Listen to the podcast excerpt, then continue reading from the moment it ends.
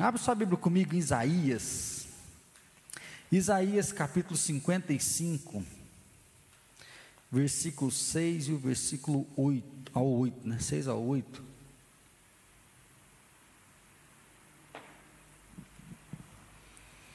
Isaías 55, do versículo 6 até o versículo número 8, diz assim: Buscai o Senhor enquanto se pode achar, invocai-o enquanto está perto.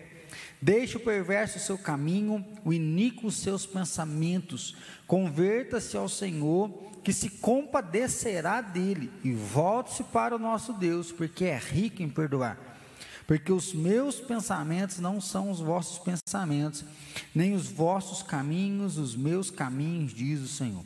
Buscai o Senhor enquanto se pode achar, invocai-o enquanto está perto. Deixe o perverso o seu caminho, o iníquo seus pensamentos, converta-se ao Senhor, que se compadecerá dele. E volte-se para o nosso Deus, porque é rico em perdoar porque os meus pensamentos não são os vossos pensamentos, nem os vossos caminhos, os meus caminhos, diz o Senhor dos Exércitos. Olha, não estamos estudando Oséias, né? O que, que nós estamos lendo? Isaías, porque o nosso tema hoje é esse aí: buscai o Senhor enquanto se pode achar. Eu creio que essa frase, ela né, é usada muito como um jargão, né? Então, assim, busca a Deus enquanto há tempo, busque a Deus enquanto há oportunidade, busque a Deus enquanto você tem chance. Nós temos feito uma jornada no livro do profeta Isaías e o profeta Oséias, né? E hoje nós vamos unir o capítulo 9 e o capítulo 10. E Oséias vai dizer justamente isso. Ele começa a escrever para o povo, ele alerta o povo, porque o povo não estava buscando a Deus. O povo virou as costas para Deus, eles não queriam saber de Deus. É tanto que o profeta, né, Deus age através do profeta. Se o profeta não vem de vontade, não, o povo está mal, vou levar uma mensagem. O profeta não está se levantando tentando fazer algo.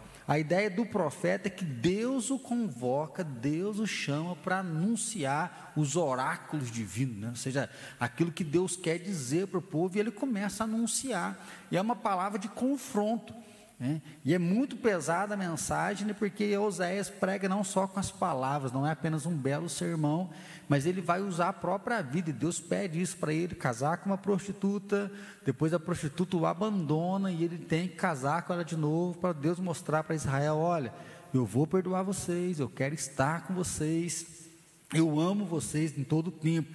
Mas a chamada é justamente essa se você que está nos assistindo aí, né, não participou de nenhum estudo, volta aí três quartas, né, a penúltima, antepenúltima eu que preguei falando sobre essa ideia de novo do juízo. Saiu daquela palavra de amor, do pecado e começa a inserir o juízo. Na semana retrasada, né, passada nós não tivemos o nosso culto, mas na retrasada o Kelsen ele pregou falando sobre a trombeta, ou seja, um anúncio está em então o profeta veio denunciando o pecado, falando do culto, e aí no capítulo 7, o capítulo 8, ele insere realmente o tema do juízo, e aí é um tema pesado, porque ele diz assim: Deus vai cobrar, Deus vai punir, a palavra é punição.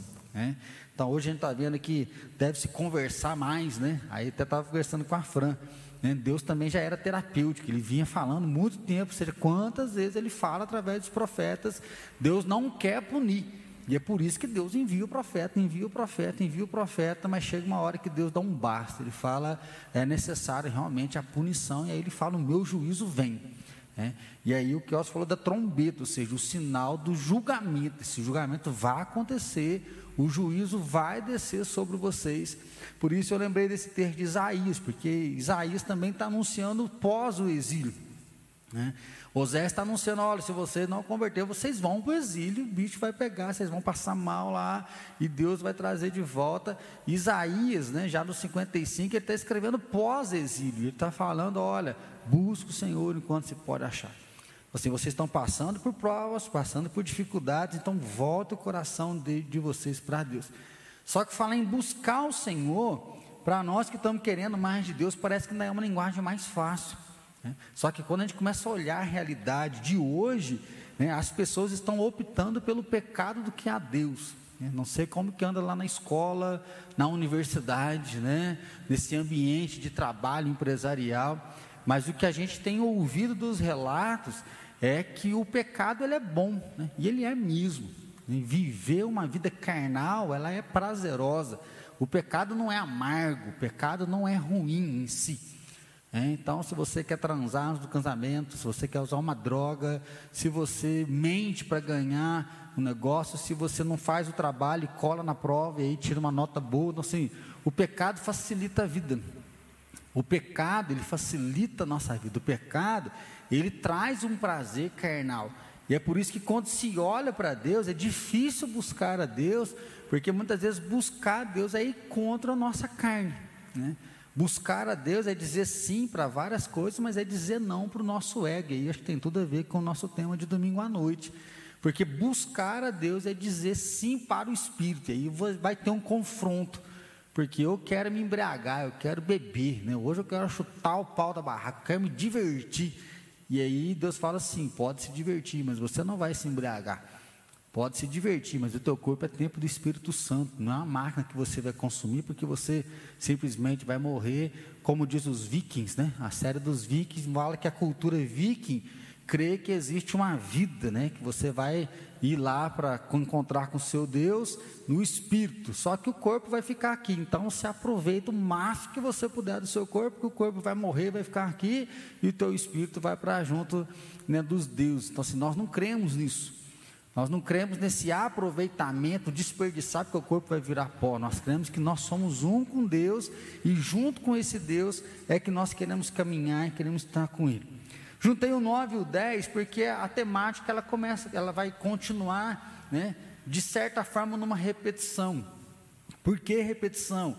Porque Deus lembrando, olha, vocês estão com uma religião falsa, vocês desviaram de mim, os políticos não querem saber nada da verdade, os próprios sacerdotes corromperam a palavra e vocês estão vivendo, né, celebrando as festas culticas, as celebrações santas, né? Então vocês estão fazendo Páscoa, vocês estão fazendo a festa da colheita, do tabernáculo, mas vocês estão adorando o bezerro de ouro. Então assim, vocês desviaram e não prestaram atenção. Vocês estão no erro e achando que vocês estão certos, vocês estão vivendo uma vida que não me agrada. Né? E aí é pesado a gente olhar para isso, né? que muitas pessoas estão querendo ganhar tempo, mas estão burlando a palavra de Deus, né? estão querendo ganhar tempo e estão querendo dar ajeitada na situação, igual Abraão e Sara, né? para poder ter um bebê a Sara indica Abraão para dormir com Agar, a escrava. E ele dorme, tem Ismael, e até hoje o pau está quebrando lá no Oriente Médio. Por quê? Porque eles quiseram dar uma ajudinha para Deus, eles querem ser espertos, eles querem burlar a regra, saciar sua própria vontade, realizar o seu sonho, e com isso é uma perversão. Então eu queria convidar você que está aqui, convidar você que está aí na sua casa, a buscar realmente a Deus enquanto se pode achar. Né? E aí esse texto é pesado porque diz assim: ó, buscai a Deus enquanto se pode achar. Por quê? Porque vai haver um dia que não vai dar para buscar. É, vai haverá um dia que não dará para se achar. E é isso que a gente vai encontrar aqui. Capítulo 9, então, nós vamos ler do versículo 1 ao 5, diz o seguinte: Não te alegres, ó Israel, não exultes com os povos, porque com porque com prostituir-se abandonaste o teu Deus, amaste a paga da prostituição em todas as eiras de cereais. A eira e o lagar não os manterão, o vinho novo não lhes faltará. Na terra do Senhor não permanecerão, mas Efraim tornará o Egito, e na Síria comerá coisa imunda. Não derramarão libações de vinho ao Senhor, nem os seus sacrifícios lhe serão agradáveis seu pão será como pão de pranteadores, todos os que dele comerem serão imundos, porque o seu pão será exclusivamente para eles e não entrará na casa do Senhor. Que fareis vós no dia da solenidade, no dia de festa do Senhor? Primeiro lugar, não te orgulhe do pecado, pois a conta chega. Né? A palavra de Deus no Novo Testamento vai dizer que o salário do pecado é a morte. Né? E essa é uma coisa que as pessoas não ligam. Por quê? Porque Adão comeu e não morreu. Né? Adão come, ele está junto com Eva, ele escuta a voz de Deus, eles escondem atrás da moita, eles fazem uma roupinha para eles, Deus fica bravo, expulsa eles do jardim, expulsos do jardim, eles vão ter todos os seus filhos, eles vão viver aí 800, 900 anos. Então, assim, parece que o pecado não importa. Né? Parece que pecar em si pesa-se um pouco a consciência, não, eu pequei, nossa, desagradei a Deus, mas à medida que nós vamos brincando com o pecado, chega uma hora que a mente cauteriza, chega uma hora que o Espírito Santo ele é apagado, né? a Bíblia diz, não apagueis o Espírito Santo, tem uma hora que o Espírito Santo é apagado, e aí você peca e aquilo lá não fere mais, então, assim, é o marido que trai a esposa e ele chega bonitinho em casa e fala que ama, que beija, que ele é um ótimo marido. É, é o pai que bate no filho e não está nem aí. Né? Já contei para vocês que uma experiência que me marcou muito esse ano de um padrasto que abusa da afilhada desde os sete anos e depois de transar com a menina que nem sabe o que, que é isso, bêbado, diz assim: desculpa, porque eu não queria fazer isso, eu estava bêbado. Né? Mas na noite seguinte, lá está ele, na noite seguinte está ele. Durante sete anos ele pede perdão toda noite. Né? Eu não queria fazer isso, mas me desculpe, né? a carne é fraca. Então, assim, nós queremos validar os nossos erros. Ah, a tentação foi forte. Ah, eu fui fraco. Ah, mas o que, que tem? Né? É só uma coisa simples, eu não prejudiquei ninguém. Então, assim, o ser humano ele está sempre tentando justificar os seus erros, ele está sempre tentando justificar que na verdade não está tão errado assim. É, na verdade, não, não, é, é, não merecia sofrer, né? agora a gente está vindo de novo com um novo conceito agora. Até, até quanto que eu vou ficar sofrendo? Então eu não preciso ficar sofrendo isso. Ele rompe com a palavra de Deus. E é por isso que ele está dizendo aqui, ó, não te alegres, ó Israel, não te exulte como os povos, porque com prostituir-te abandonaste o teu Deus. Ele fala: se você está se alegrando, e a ideia aqui é uma festa cultural, é o que a gente está vendo desde o primeiro capítulo. Né? Eles estão celebrando Baal porque Baal é o Deus da vida, Baal é o Deus da fertilidade. Então o que, que Deus fala? Se eu que dou o pão, eu que dou a semente, se eu que cuido de vocês durante toda a saída do Egito, na terra prometida, vocês estão na terra do Senhor. Vocês estão na terra prometida e agora vocês estão dando honra a Baal. Ele fala: não te alegre com seus cultos, não te alegre. Ele vai falar com essa, né, versículo 4: não derramarão libações de vinho.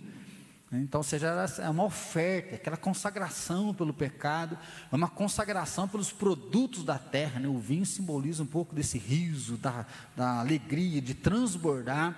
Ele fala: vocês estão fazendo esse transbordo aí, mas não se alegre, por quê? Porque eu não vou aceitar. E aí, se você continuar, a gente não vai ler todo o capítulo, nós vamos ler os dois.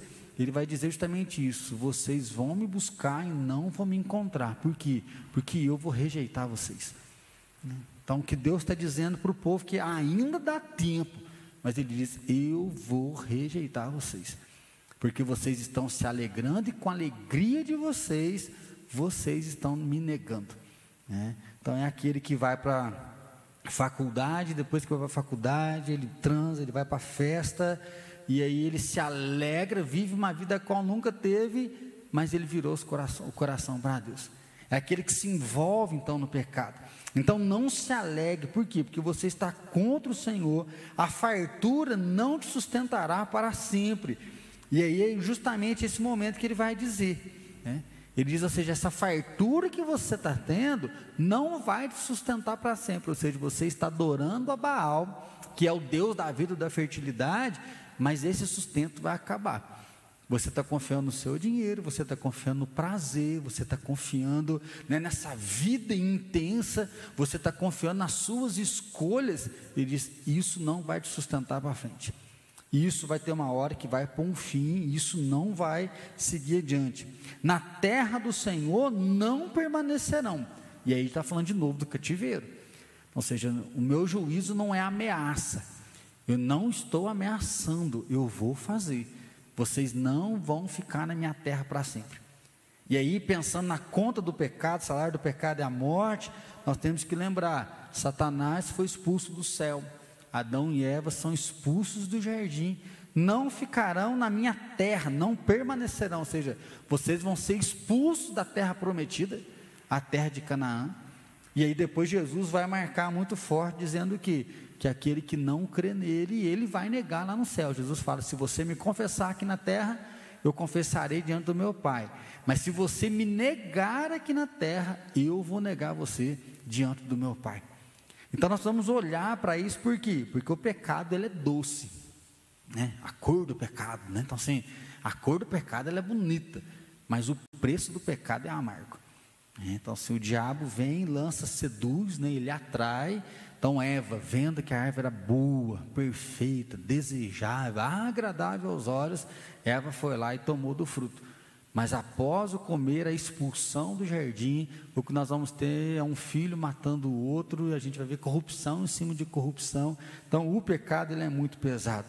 E aí, se você quiser ir comigo lá no Salmo 137, Salmo 137.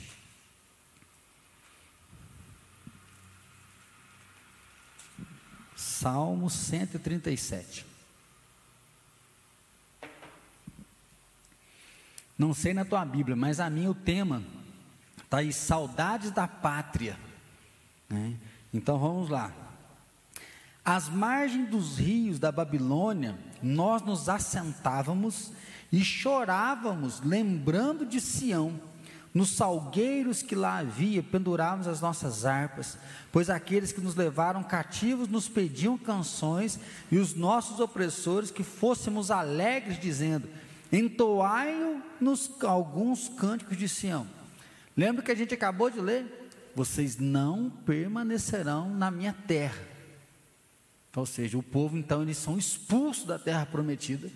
Eles são levados, Israel é destruído pela Síria, Babilônia vem, destrói tudo e leva eles como cativo. E a terra prometida agora não está com habitação. Por quê? Porque o juízo já veio. Agora é um texto desse povo que foi como escravo para a Babilônia, e aí o que, que eles estão dizendo? Às margens dos rios da Babilônia, nós chorávamos, chorávamos ao lembrar da vida que a gente tinha em Jerusalém. Aquele que nos prenderam diziam: cantem, vocês têm que ficar alegre, canta as músicas de Jerusalém, canta as músicas que vocês cantavam lá, ou seja, nas festas culticas que vocês tinham lá. Olha o 4. Como, porém, haveríamos de entoar o cântico do Senhor em terra estranha? Se eu de ti me esquecer, ó Jerusalém, que se resseque a minha mão direita, apegue-se minha língua ao paladar, se não me lembrar de ti, e não preferir eu, Jerusalém, a minha maior alegria. Contra os filhos de Edom, lembra-te, Senhor, do dia de Jerusalém, pois diziam: arrasai, arrasai até o fundamento, filha da Babilônia, que há de ser destruída Feliz aquele que te der pago o mal que nos fizeste. Feliz aquele que pegar teus filhos e esmagá-lo contra a pedra. Esse versículo é pesadíssimo, né? Então o que, que eles estão fazendo? Eles estão lá na Babilônia chorando e amargando que pecamos, viramos as costas para Deus e a conta do pecado veio. E agora aqueles que nos oprimem dizem, canta as musiquinhas, vocês estão tristes para quê? Vocês ficam alegres, não, todo mundo alegre, cantando, vamos alegre, cantando. Ele fala: como que nós vamos esquecer de Jerusalém? Não tem como esquecer de Jerusalém. E aqui ele está lembrando que aí ele joga aqui não, a maldição sobre Edom, porque quando Jerusalém, Israel estava sendo destruída, Edom, que vem lá de Esaú, está dizendo que bem feito, bem feito, destrói eles mesmos. E fala, Deus pesa a mão sobre Edom. E aí vai falar da Babilônia, ou seja, que a Babilônia seja esmagada, ela seja totalmente destruída. Trazendo um pouco a nossa memória, Babilônia, Daniel, Mesaque, Sadraque, Abednego. Domingo a gente viu sobre isso. Lá na Babilônia, na hora que tocar os instrumentos, o que, que todo mundo tem que fazer? Se curvar diante da estátua do rei Nabucodonosor. Então, se eles estavam tendo uma nova vida, mas com direito agora tolhido. Se eles quiserem servir a Deus, tem que ser escondido. Daniel é jogado na cova dos leões, a gente romantiza, né? Que Daniel estava orando de janela aberta, e aí ele orou três dias, o que aconteceu? Vai para a cova dos leões e Deus vai lá e salva. Mas e os outros que estavam lá? É, os outros a gente não lembra, os outros a gente não sabe. Diante da confissão, os reis vão declarar: Ó, oh, o Deus de vocês é poderoso. Mas lá existem diversos outros deuses. E a narrativa do salmo vem aqui: assentávamos e chorávamos, lembrando de Sião. O salário do pecado é a morte. Então, volte o seu coração para Deus. De vez em quando a gente encontra na caminhada da igreja pessoas que se convertem depois de mais velhos. E a frase que eu sempre escuto é assim, pastor, por que, que eu não me converti antes? Porque se eu tivesse me convertido antes, eu teria evitado tantas coisas. Eu acho que isso para o mais jovem é muito forte, porque a tendência do mais jovem é o contrário. Mais jovem que já nasceu na igreja, ele fala, ah, eu tenho que aproveitar um pouquinho para depois voltar para a igreja, que eu não posso fazer nada. E aí fica nessa, né, nesse duelo. Aquele que aproveitou, experimenta a desgraça do mundo, do pecado, e fala, por que, que eu não converti antes que eu faria tudo diferente? Aquele que pode fazer diferente, fala, ah, mas essa vida aqui é muito sem graça, deixa eu curtir minha vida, né? deixa eu viver minha vida, porque aí depois eu volto para a igreja. E aí nós sempre esquecemos qual é o peso do pecado. Né? Por isso que eu queria desafiar você hoje, buscar o Senhor enquanto se pode achar, nós ainda podemos achar, nós ainda podemos encontrar com o Senhor. Às vezes a gente fala, ah, estou passando um deserto, ah, Deus não respondeu minha oração, nossa, parece que está meio difícil caminhar com Deus. A gente vive os momentos desses, mas nós ainda podemos encontrar com Ele. Porque Ele vai vir, e aí quando Ele vier, não vai ser mais, vou tirar vocês do Brasil, né? vou expulsar vocês da terra. O julgamento agora é céu e inferno. O julgamento agora, a volta de Cristo é o julgamento final, e o preço vai ser cobrado. Então o pecado não quer repreensão e nem contato com o que repreende. A questão do pecado é tão forte porque assim, quem está vivendo no pecado não quer repreensão. Pensa uma pessoa que está fazendo algo errado e você vai lá falar para ele, oh, você está em pecado, não faz isso não. O que, que ele vai falar para você? É. Se ele for muito amigo seu, ele pode às vezes ficar quieto, mas cuida da tua vida que da minha cuido eu. Assim, que já é a primeira coisa que lá vem, né? Então você vai me julgar agora, né? Ó, e a segunda é ele apontar os teus erros. Você fala de mim, mas você faz isso, faz aquilo. Então, assim, quem está em pecado não aceita repreensão. E automaticamente não aceita aquele que o repreende, ele quer acusar quem está repreendendo. Né? É o jargão que muitas pessoas estão usando, é que ah, quando o pastor começa a denunciar pecado, o povo vaza, porque o povo quer só promessa. Olha aí versículo 7 do capítulo 9. Chegaram os dias do castigo, chegaram os dias da retribuição. Israel saberá. O seu profeta é um insensato, o homem de espírito é um louco, por causa da abundância da tua iniquidade, ó Israel, e o muito o teu ódio. Então, assim, o que, que o profeta está dizendo? Chegará dia de castigo, chegará dia de retribuição. Assim, a casa vai cair. Vocês estão brincando com Deus, com Deus não se brinque, Deus vai pesar a mão. O que quem ouve a mensagem responde: o seu profeta é um insensato, o homem de espírito é um louco. Então, o que, que eles estavam dizendo para Oséias? Oséias, você está falando nada a ver. Oséias, a tua palavra é sem sentido. Como que Deus vai pesar a mão sobre nós? Nós estamos vivendo na bênção. Nós estamos vivendo na prosperidade, ou seja, nós estamos vivendo em tempo de júbilo. Então o povo estava celebrando o pecado e tudo estava dando certo na vida deles. Aí Oséias falou: Olha, essa alegria vai acabar. Vocês estão cheios de bebida, vocês estão cheios de prazer, vocês estão enriquecendo, e isso vai acabar, porque Deus vai pesar a mão. A palavra é: são louco. É igual quando Acabe e Josafá vão para uma guerra. Josafá fala assim: Acabe, o que, que os profetas estão dizendo? Não, já consultei os profetas, eles falaram que Deus é conosco, pode ir, que Deus vai dar a vitória. Josafá fala assim: não tem mais nenhum profeta? Ela fala: ah, tem mais um, mas esse aí, toda vez que eu chamo ele, ele só fala as coisas erradas. Aí diz que manda atrás do cara e fala: ó, oh, vamos lá que o rei quer ouvir. E aí fala: e aí, consulta Deus aí. Aí o profeta consulta Deus e fala: ó, oh, rei Acabe, pode ir, o Senhor é contigo, você vai ter vitória. Aí o próprio Acabe fala: para, rapaz, fala o que Deus mandou falar. Ele fala: não vai, que se você for, você vai morrer nessa batalha, que Deus não é com você. Aí Acabe, põe ele na cadeia até que eu volte. Mas Acabe vai voltar um defunto. Por quê? Porque ele chamava de louco aquele que era a voz de Deus. Ele chamava de louco aquele que anunciava o castigo. Então o profeta é um louco. E aí, muitas vezes, o bom amigo é aquele que a gente afasta. Quem vive em pecado não quer um bom amigo que vai realmente apontar suas dores, que não vai apontar suas feridas. E às vezes você que está me ouvindo desespera que você é esse amigo. Aí nós temos que lembrar das bem-aventuranças. Bem-aventurado quando por minha causa vos injuriarem, maltratarem, mentindo, disser todo mal contra vós. Assim perseguiram os profetas e assim me perseguiram. O que, que estão fazendo com Oséias? Estão perseguindo ele. E aí então Deus diz: o profeta é sentinela contra Efraim ao lado do meu Deus, laço de passarinheiro em todos os seus caminhos e inimizade na casa do seu Deus. Então, enquanto Israel diz que o profeta ele é louco, insensato, Deus diz que o profeta ele é sentinela. Então, assim, o profeta é aquele que zela pelo povo, o profeta é aquele que tem cuidado, o profeta é aquele que ama Deus e continua anunciando a verdade. Continua anunciando que Deus é, o que Deus quer, o que Deus pode tocar o coração do outro, independente se o outro vai gostar ou se ele não vai gostar. Então, nosso chamado é poder realmente viver a vontade de Deus e ter coragem de anunciar essa verdade, mesmo que as pessoas nos chamem de louco. Né? E aí também olhar até que ponto nós não estamos né, pervertendo o caminho do Senhor e andando longe dele. Versículo 9: Muito profundamente se corromperam, como nos dias de Gibeá. Senhor, o Senhor se lembrará das suas injustiças e castigará o pecado deles.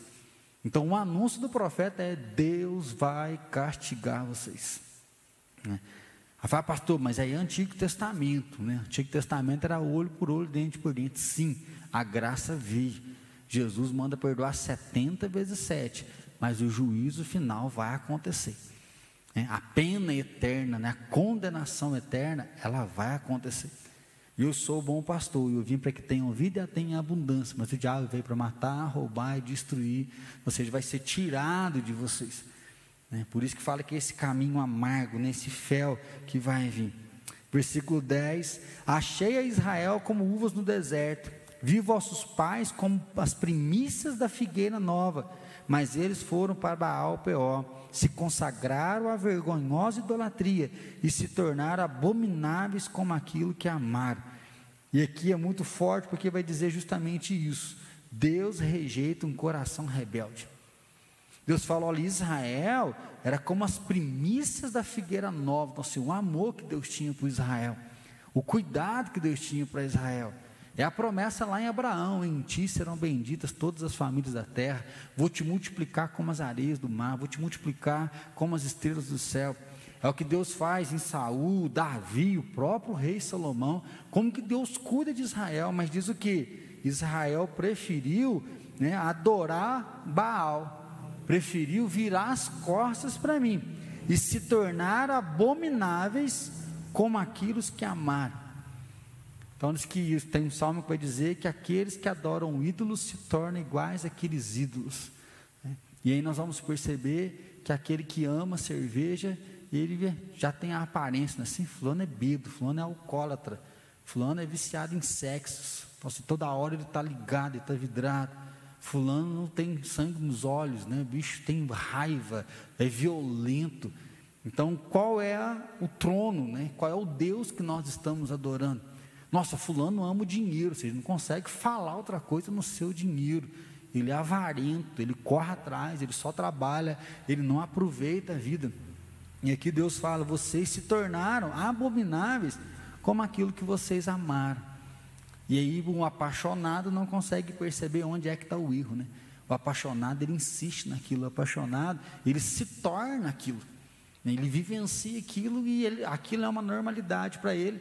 Aí a hora que quem acusa ele repele, é louco, ninguém tem nada a ver com a minha vida. É que Provérbios vai admoestar: instrua o sábio e ele vai se tornar mais sábio ainda, mas não instrua o louco porque o louco ele vai ficar dando justificativo, justificativo e ele não vai ter amizade com você, ele não aceita nenhuma palavra. Achei uma frase do Spurgeon que diz assim: Deus fez o homem com um coração só, mas o homem se esforça para ter dois ou pelo menos dividir aquele que tem. Ter um coração quebrantado é uma benção, ter um coração dividido é uma tragédia. E aí a gente pode olhar para a história, nossa história, para a história de várias famílias, como que o pecado muitas vezes desgraça muitas histórias, como que o pecado desgraça muita família, como que o pecado fere muitos corações. Né? E aí a pessoa brinca, brinca, brinca, mas aí depois é um trauma emocional, é uma queda espiritual que tem, né, uma desgraça que acontece, que a pessoa restaura, mas todo o processo para conseguir se libertar, quanta ferida, quanto machucado, quanta dor que ela experimenta, quanta dor que ela vai sofrer, porque porque ela afastou do Senhor. Então Deus ama e convida, mas Deus também fará justiça, né? E aí é onde Jesus diz, o final deles é lago de fogo e enxofre. Então, assim, buscai o Senhor enquanto se pode achar. Né? E aí é a nossa decisão. Né? É nesse momento a gente não sabe até que ponto que Deus toca o nosso coração e até que ponto também Deus respeita a nossa liberdade de fazer as nossas próprias escolhas. É onde Jesus falou: Vinde após mim, eu farei pescador de homem. Está cansado, sobrecarregado? Vem. Mas nós também temos esse direito de ficar onde nós estamos. Nós temos o direito de não obedecer, nós temos o direito de não nos santificar, nós temos o direito né, de não estar na presença dEle. Mas o convite é: vem, por quê? Porque Deus rejeita o coração rebelde. Acho que essa aqui é uma outra frase difícil da gente engolir. Que a gente fala que tanto que Deus ama o mundo, que Deus ama o mundo, que Deus ama o pecador. Sim, Deus ama o pecador, mas Deus ainda rejeita o rebelde. Deus vai rejeitar o rebelde. É, aqui no momento fala, Jesus, Senhor. Ele fala, não os conheço, apartai-vos de mim, maldito, para o fogo eterno, preparado para o diabo e seus anjos. Então, para a gente poder finalizar, abandone o erro enquanto é tempo. Capítulo 10, então, versículo 5. Os moradores de Samaria serão atemorizados por causa do bezerro, de Bet-Avém o seu povo se levantará por causa dele, e os sacerdotes idólatras tremerão por causa da sua glória que já foi. Assim, a glória já foi, a glória já passou. Né? Os moradores de Samaria né, atemorizarão por causa aí do pecado, e a glória deles já foi. Quando fala glória já foi, o que me vem muito forte à mente é Sansão, né? Eu acho que vira e mexe eu cito aqui porque acho que é muito triste, porque mostra uma realidade de quem vive no pecado.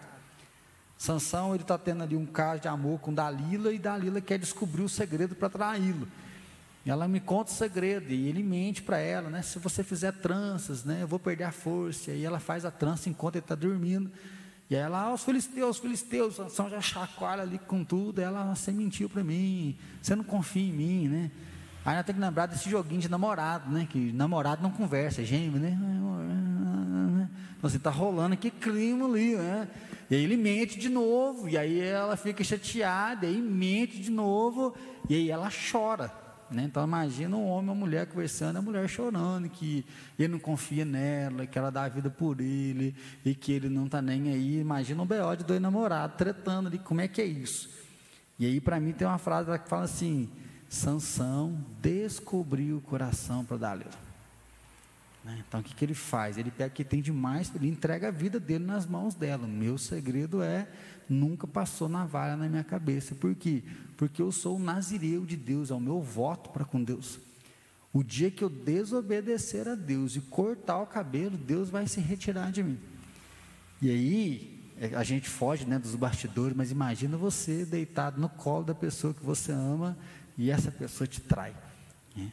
A traição para nós é algo muito pesado, seja sexual, seja de um contrato, seja uma amizade, isso machuca, afeta muito a gente. E aí, no colo de Dalila, ela corta o cabelo dele, ela grita: os filisteus, os filisteus. E aí vem a realidade que eu queria falar. Sansão levanta com toda a sua força, mas ele não percebeu que o Espírito Santo tinha se retirado dele. E aí, na hora que os inimigos vêm, pegam ele, o faz escravo e vaza os olhos dele. Tem muito crente não percebendo que a sua glória já foi embora. Tem muita gente brincando com o pecado, achando que está naqueles dias dos quais outrora né, vivia com Deus, mas já não está mais. Por quê? Porque já apagou a chama, já apagou a presença de Deus, não está se santificando. E é isso que Deus convoca. Depois você lê completamente aí. Né, o Kels falou muito semana retrasada, uma religião falsa, né, um culto falso, um culto que não toca Deus mais, porque eles já tocaram em todo, mas não tocaram na própria consciência deles. O coração se dividiu totalmente, então assim, se tornaram abomináveis como aquilo que amaram. E aí é a hora que Deus começa a convocar eles. Vocês são luxúria, a vida de vocês está errada, a glória se foi. Né? O Novo Testamento vai dizer: Eu não habitarei para sempre. Né? Deus está falando isso desde o Gênesis. Não vou habitar para sempre no meio dos homens. Lá em Noé, lembra? Não vou habitar para sempre no meio dos homens. Por quê? Por causa do pecado. O pecado ofende a minha glória. O pecado não tem nada a ver comigo. Né? Versículo 12. Então eu disse: Semeai para vós outros em justiça, ceifai segundo a misericórdia, arai o campo de pousio, porque é tempo de buscar ao Senhor, até que ele venha e chova a justiça sobre vós. Então lembrei do texto de Isaías no começo do estudo, porque aqui Oséias vai dizer a mesma coisa. O que, que Deus quer então? Né? Que você abandone o erro enquanto é tempo. Isso é conversão. Né? Conversão é quando você arrepende, você reconhece que você está errado e você entra num processo de mudança. É tanto que quando a pessoa pede perdão, ah, mas não arrependeu nada, que continua fazendo a mesma coisa, a gente questiona o arrependimento. Então, arrependimento sincero é quando eu vou me contorcer, porque eu creio que aquilo está errado, então eu me arrependo do que eu fiz e eu entro no processo de mudança. Essa é a conversão. A conversão é que eu mudei de vida, agora não é mais a carne, mas agora é o espírito. Então eu estou me arrependendo e mudando de vida. E aqui que Deus diz: semeai para vós outros em em justiça. Né? Busca, ceifa segundo a misericórdia, arai o campo de propúsio, porque é tempo de buscar o Senhor até que Ele venha e chova justiça sobre vós. Aí não tem como não lembrar, falando de volta da parábola das dez virgens. As dez virgens estão com azeite, com a lamparina. Né? Cinco nessas não tem mais azeite. E aí o noivo apareceu, o noivo chegou, o noivo chegou. Ou dá um pouquinho do teu azeite. Não, senão vai faltar para todo mundo. Vai buscar, quem sabe dá tempo. Quando as cinco nécias voltam, o noivo já tinha ido. Então, assim, Jesus disse: Vou voltar. Vou voltar e que vocês estejam preparados. Como que nós vamos nos preparar? Semeando então a justiça, sendo justo. Né?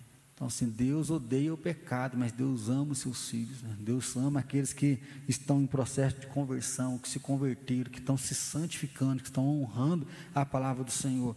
Né? Semeie, colha em misericórdia. Aí está falando do amor ao próximo. Né? A justiça, porque Deus vai ao mundo, o Espírito Santo vai convencer isso, de poder saber da verdade, afastar do pecado. A misericórdia vai ser a ideia da relação um com o outro, de enxergar a dor do outro. A domingo à noite falamos um pouco sobre isso não é para deixar de pensar em si, não é para não pensar em si, mas para pensar menos em si, porque aí a gente consegue enxergar o outro, a gente consegue olhar para o outro com misericórdia. Até quando? Até que ele venha, porque depois que ele vier, acabou a chance. É por isso que eu gosto muito também daquele versículo que fala: hoje é o dia favorável, hoje é o dia da salvação, não é amanhã. O dia é hoje. Né? Então, se os dias são maus, os dias são maus. Né? O pecado está aí, as pessoas estão brincando com Deus. Parece até que Jesus não vai voltar. Né? Ah, pandemia, nossa, muita guerra, ah, o anticristo. Mas sim, as pessoas não estão temendo a volta de Jesus, as pessoas não estão crendo na volta de Jesus. E ele fala: Eu vou voltar, os meus filhos vão ser colhidos, e aqueles que não são filhos, eles vão ser condenados. Então é um chamado para nós, né? você que está em casa, a renovar seu compromisso com Deus, renovar sua fé com Deus, renovar sua intensidade com o Senhor e fuja do pecado. Né? Então, se você está em pecado, arrependa-se hoje. Se você está com o coração longe de Deus, arrependa-se hoje. Se você está pensando em pecar, para. Né? Então, se você ainda não caiu, não caia, vigie. Por quê? Porque vai ter um dia final que Deus vai cobrar, vai ter um dia final que a mão de Deus vai vir. Por isso, permaneça na graça de Jesus, que nele nós temos vida e temos vida em abundância. Vamos curvar nossa cabeça? Buscai o Senhor enquanto se pode achar, você pode achar, então busque o Senhor. Se você está sem força, busque a Deus. Se você está em pecado, peça para que Deus te convença do pecado, porque às vezes você até está em pecado, mas não tem força para arrepender, não tem força para mudar. Às vezes você conhece alguém que está desviando, desviou. Peça para Deus ter misericórdia, para o Espírito Santo tocar o coração dessa pessoa, que ela perceba a mão de Deus, que ela perceba a palavra de Deus, que ela abandone os maus caminhos e volte à presença do Senhor.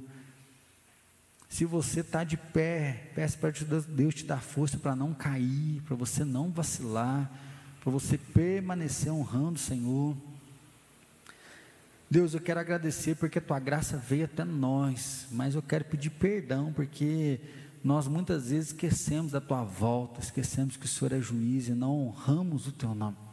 Pai, nós queremos pedir perdão, Deus, porque nós queremos nos santificar na tua palavra, santificar na tua verdade.